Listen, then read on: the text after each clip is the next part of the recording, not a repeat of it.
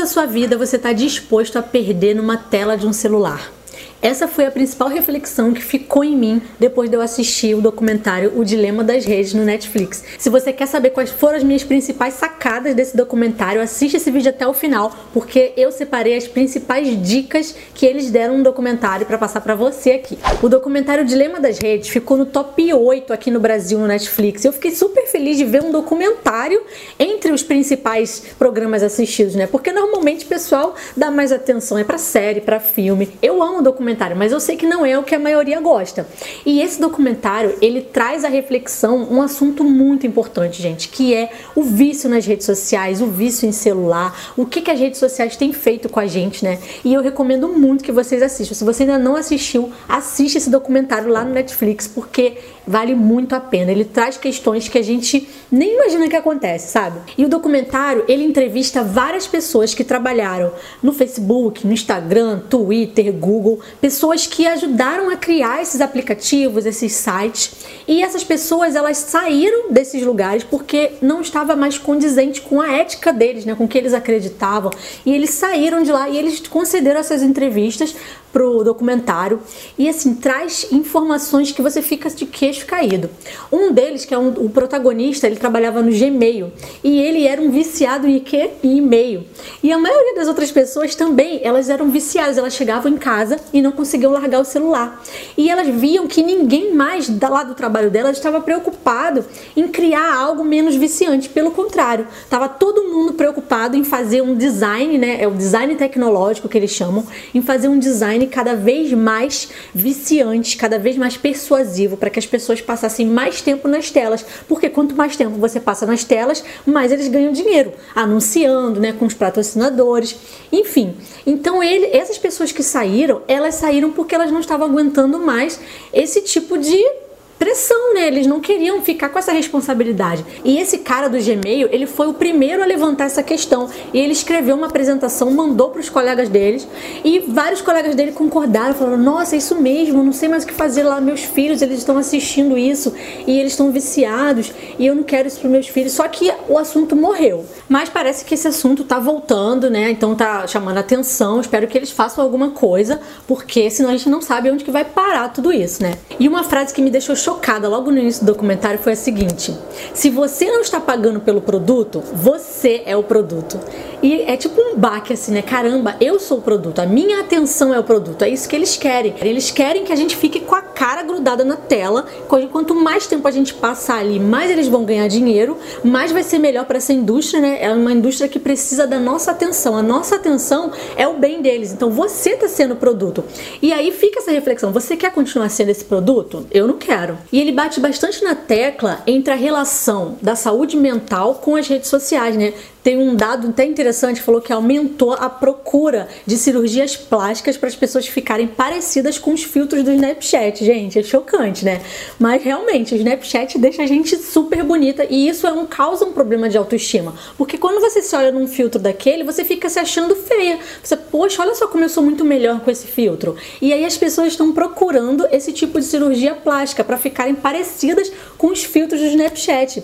E imagina isso numa cabeça de uma adolescente uma pré-adolescente. Inclusive, eles trazem vários dados de que aumentou muito a taxa de depressão, ansiedade e suicídio entre jovens de 10 a 14 anos, né, pré-adolescentes mesmo, e adolescentes. Então, assim, é um dado assustador. Aumentou mais de 150% casos de pessoas que foram internadas se machucando, né, se cortando, e casos de suicídio mesmo, logo depois do surgimento das redes sociais. Outra coisa chocante que eles falam no documentário é que existem duas indústrias que chamam os seus clientes de usuários. Uma é a indústria de drogas e a outra é a indústria de software. Eles chamam a gente de usuários. Por quê? Porque é um vício, as pessoas ficam viciadas, elas são usuários do Facebook, usuários do Instagram. Gente, é muito chocante isso. Nós somos usuários dessa droga que é o Facebook, que é o Instagram, que são as redes sociais, o WhatsApp. Tudo isso está nos viciando e está deixando a gente doente. E esse vício faz com que a gente perca tempo de produtividade, tempo de lazer, tempo de sono, tempo com a família, tempo pra gente mesmo, tempo para ficar descansando sem fazer nada, tempo de vida. É o que a gente está perdendo, tempo da nossa vida. E no fundo a gente sabe que a nossa vida, ela não acontece ali nas telas, né? Ela acontece fora das telas. Só que por algum motivo a gente não consegue. A gente não consegue tirar o olho, a gente não consegue largar o celular. Por quê? Porque ele foi feito para nos viciar. Esse design tecnológico, ele foi feito para isso, pra gente ficar viciado. E o problema é que as pessoas não se dão conta disso. O legal desse documentário é ele trazer a problemática e fazer você refletir para ver se você quer continuar sabendo disso ou não, se você quer dar uma parada. Inclusive eu tenho até vídeos aqui no canal sobre detox digital, que eu pratico, né, várias vezes. Todo dia eu faço um pouco e também às vezes eu fico dias sem pegar no celular, que é o detox digital total. E eu ensino a fazer, então vou colocar o link aqui do vídeo para vocês assistirem também, porque muitas das vezes a gente até toma consciência, né? Esse documentário ele faz a gente tomar muita consciência, mas às vezes não dá muitas ferramentas práticas para você conseguir se livrar desse vício. Tem pessoas que até elas precisam mais de um, uma intervenção mesmo médica para poder se livrarem de um vício, porque já é considerado um vício leve. E não é só o fato da gente estar tá perdendo tempo, né, perdendo produtividade, perdendo o tempo que a gente poderia estar tá fazendo outras coisas. O problema é que essas mídias sociais, elas fazem com que você perca o seu senso de identidade, a sua autoestima, você fica se comparando com outras pessoas, com a vida de fulano, com a vida de ciclano, e aí você fica mal, você fica sofrendo de ansiedade, de depressão, tristeza, porque sua vida não é tão boa quanto aquela que você está vendo nas redes sociais. Isso causa uma perda na nossa identidade mesmo. Ele até fala que a gente não está preparado para essa exposição tão grande assim e a gente ter tantas pessoas para aprovarem a gente, a gente ficar à mercê dessa aprovação de muitas pessoas, né? Porque antes Pensa, a gente só tinha uma rodinha de amigos, alguns familiares para te julgar, para te aprovar ou não. E agora a gente tem milhares de pessoas para nos aprovar e a gente fica na dependência dessa aprovação. E a gente não foi feito para esse tipo de experiência. Outra coisa muito interessante que ele fala que a gente confunde o valor pessoal com as curtidas, com os comentários, quando na verdade isso é uma frágil popularidade que é passageira e que deixa a gente mais vazio do que antes. Então a gente fica nessa dependência dessa aprovação dos outros, né, com a curtida, com o comentário. Até mostra uma menina que coloca uma foto dela e aí não, quase não recebe curtida e aí depois ela apaga e aí ela coloca uma com filtro, toda maquiada, toda bonita e aí ela começa a receber comentários positivos, e ela fica toda feliz, até que ela recebe um negativo, aí ela fica triste olhando no espelho, procurando o que, que tá de errado com ela. Por quê? Porque a gente fica nessa dependência da aprovação dos outros, do que, que os outros vão pensar, sendo que na verdade isso é uma popularidade passageira, que faz com que a gente fique mais vazio ainda do que antes. Outra coisa bem interessante que eles levantam nesse documentário é sobre a questão do algoritmo. Que eles falam que o algoritmo é uma inteligência que ele capta né, os seus dados, as, as informações daquilo que você curtiu, daquilo que você comentou. É uma inteligência que fica ali para te mostrar mais daquilo que você vai interagir, que tem probabilidade de que você continue ali, né? Que você, então um vídeo que você vai gostar, eles vão lá e te colocam um post e na ordem certa. Então assim, é o post certo na ordem certa para que você fique mais tempo ali, para aprender mais a sua atenção. E eles não sabem onde isso vai parar, sabe? O algoritmo. E inclusive até o Google, ele falou que quando você coloca um termo na busca do Google, dependendo da sua localização, eles vão te mostrar uma coisa diferente. Aí ele dá o exemplo do aquecimento global. Se uma pessoa coloca aquecimento global num determinado lugar, vai aparecer que o aquecimento global é mito é boato. E em outro lugar, se você digita aquecimento global, vai aparecer que o aquecimento global está prejudicando a natureza. Olha só, por quê? Porque isso é uma jogada de marketing, de pessoas que estão pagando para aquele anúncio aparecer, para aquele post aparecer. E aí, de acordo com o que você posta, de acordo com o que você curte, de acordo com o que você comenta, as suas interações, o algoritmo vai te dando mais daquilo. Então, assim, ele mostra para você uma realidade que é personalizada para cada um, para cada indivíduo vai ver uma realidade da vida de acordo com as coisas que ele curte que comenta. Olha só. E aí você fica achando que isso é a verdade. Você acha que aquela realidade é o que acontece mesmo. Só que para outra pessoa vai aparecer uma coisa totalmente diferente. E um dos entrevistados, ele falou que o medo dele é que isso gere uma guerra civil, porque você fica com as opiniões tão polarizadas que isso causa uma guerra mesmo. As eleições foram um exemplo disso. Pessoas parando de se falar porque por causa de partido político, por causa de opiniões diferentes, porque tá causando isso, tá ficando muito polarizado. Porque quanto mais você curte uma coisa, mais vai aparecer aquilo para você e aí mais você vai achar que você tá certo.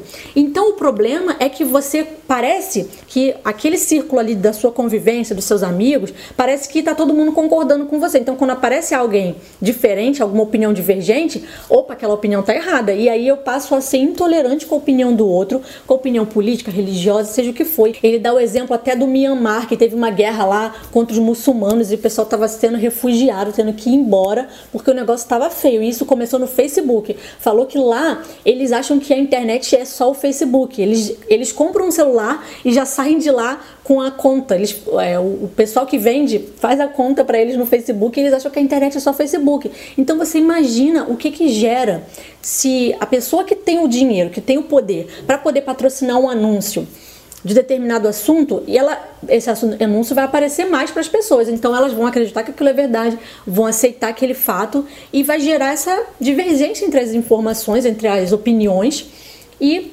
conflito, gente. Eu achei uma das partes mais críticas do documentário foi essa parte daí da política, desses conflitos, dessa guerra civil que pode surgir porque as pessoas estão muito intolerantes, cada um com opinião muito formada, porque ela consegue, ela acredita naquilo porque ela só vê aquilo, ela não enxerga outra coisa. Inclusive uma das dicas que uma pessoa dá no final é para seguir pessoas com opiniões contrárias, para você conseguir ouvir gente que pensa diferente. Se esse conteúdo está te ajudando até aqui, não esquece de deixar o seu curtir para ele atingir mais pessoas, para mais pessoas saberem da importância de você fazer um detox digital, de você não ficar tão alheio, né, tão viciado às redes sociais. Então deixe seu curtir aqui para mim, tá bom? Bom, e agora eu vou dar algumas dicas para vocês se libertarem do vício em celular, em redes sociais, para ajudar vocês a fazerem um detox digital.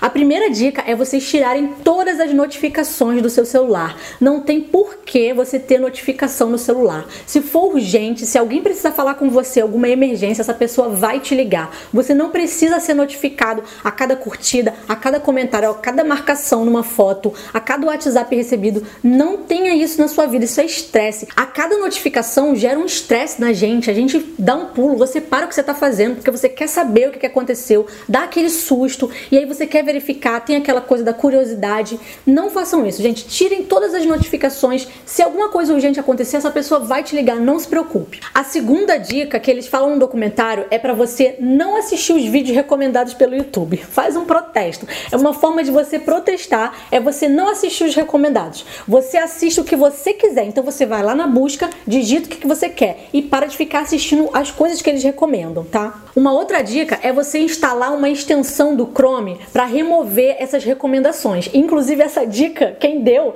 foi quem criou essas recomendações. E aí até o entrevistador brinca, né? Ele fala assim: "É, você vai recomendar alguma coisa contra o que você criou para evitar aquilo que você criou?"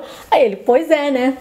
Porque, cara, é muito engraçado. Eles mesmo que criaram, eles não fazem. Eles não deixam os filhos deles terem redes sociais.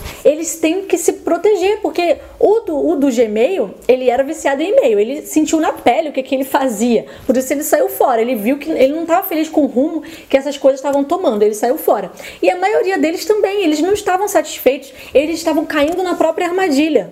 Então, essa recomendação de tirar as recomendações, o próprio cara que criou isso, ele recomenda que você tire. Olha só que coisa, né? Outra dica é para você compartilhar somente aquilo que você pesquisou, que você verificou, sabe? Você não sair compartilhando, né? Porque uma das coisas que eles falam muito sobre a fake news, que isso tomou uma proporção, principalmente agora no coronavírus, a gente viu que, poxa, o aumento de notícias fake news foi gigantesco. E a gente tem que parar com essa mania de sair compartilhando tudo. A gente tem que checar a fonte, a gente tem que verificar direitinho da onde veio essa informação, pesquisar e não sair compartilhando. Uma outra dica que eu até já comentei é para você seguir pessoas que discordam de você, para que você tenha acesso a pontos de vista diferentes, senão a gente fica muito bitolado no mesmo ponto de vista e recebendo só informação que tá de acordo com o que a gente pensa. Não, a gente tem que ser confrontado também com pensamentos diferentes. A gente não pode ficar só com um pensamento. Então sigam pessoas de opiniões diferentes das de vocês, de opiniões divergentes. Uma outra dica agora de detox digital é você estabelecer horários limites para você pegar no celular à noite e para você pegar ele no outro dia também. Então você estabelece à noite, por exemplo, que a partir das 8 da noite você não pega mais em nada eletrônico, nem celular, nem tablet, nem computador e desliga ele de preferência, coloca ele no modo avião bem longe de você. Não leva ele para o seu quarto. Inclusive você pode estabelecer locais, zonas livres de internet internet, livre de celular. O banheiro é um bom local para você livre de celular, porque a gente fica levando o celular até pro banheiro. O quarto é um ótimo lugar. Você faz do seu quarto uma zona livre de celular. A mesa de jantar é um ótimo lugar também para você fazer de zona livre de celular. Então estabeleça essas zonas livres de celular e os horários também, para que você não fique é, utilizando o celular até altas horas da noite sendo a última coisa que você faz à noite e sendo a primeira coisa que você faz de manhã. Não façam isso com vocês. E a última dica que eu quero deixar para você é para você controlar o seu tempo de uso. O iPhone, ele já tem isso dentro do celular dele. Quando você olha, você consegue ver quanto tempo você passou no seu celular. E aí você pode também colocar aplicativos que bloqueiam. Ah, a partir de tanto tempo eu não quero mais ficar no, seu, no, no, Instagram, por exemplo. Então eu coloco lá o limite e aí se eu tentar entrar, ele não vai deixar, porque ele colocou o meu limite já gastei. E aí eu não vou mais usar. Então, se você está precisando de uma ajuda, coloque esses limites para você, coloque esses aplicativos que bloqueiam, porque aí você pode esquecer e aí querer entrar mas ele já te bloqueou, você já se protege, sabe? Você se blinda disso. Então controle o seu tempo de uso, estabeleça. Se você tem filhos, converse com eles. Quanto tempo seria o ideal para você ficar no celular, filho? Ah, ele, ah, meia hora, mãe. Aí meia hora então para você. Depois desse tempo não fica mais, porque a gente, a gente tem que proteger a infância dos nossos filhos. A gente não pode ficar deixando a vida deles se perder ali nas telas. Bom, essas foram as dicas. Espero que vocês tenham gostado. Coloca aqui nos comentários para mim qual delas você já vai começar a aplicar hoje. Compartilhe esse vídeo com alguém que está precisando se livrar do vício em celular e se inscreve aqui no canal se você ainda não é inscrito, porque assim a gente pode se ver no próximo vídeo. Um beijo, fica com Deus, tchau, tchau. Likes, curtidas, é, likes, curtidas, é a mesma coisa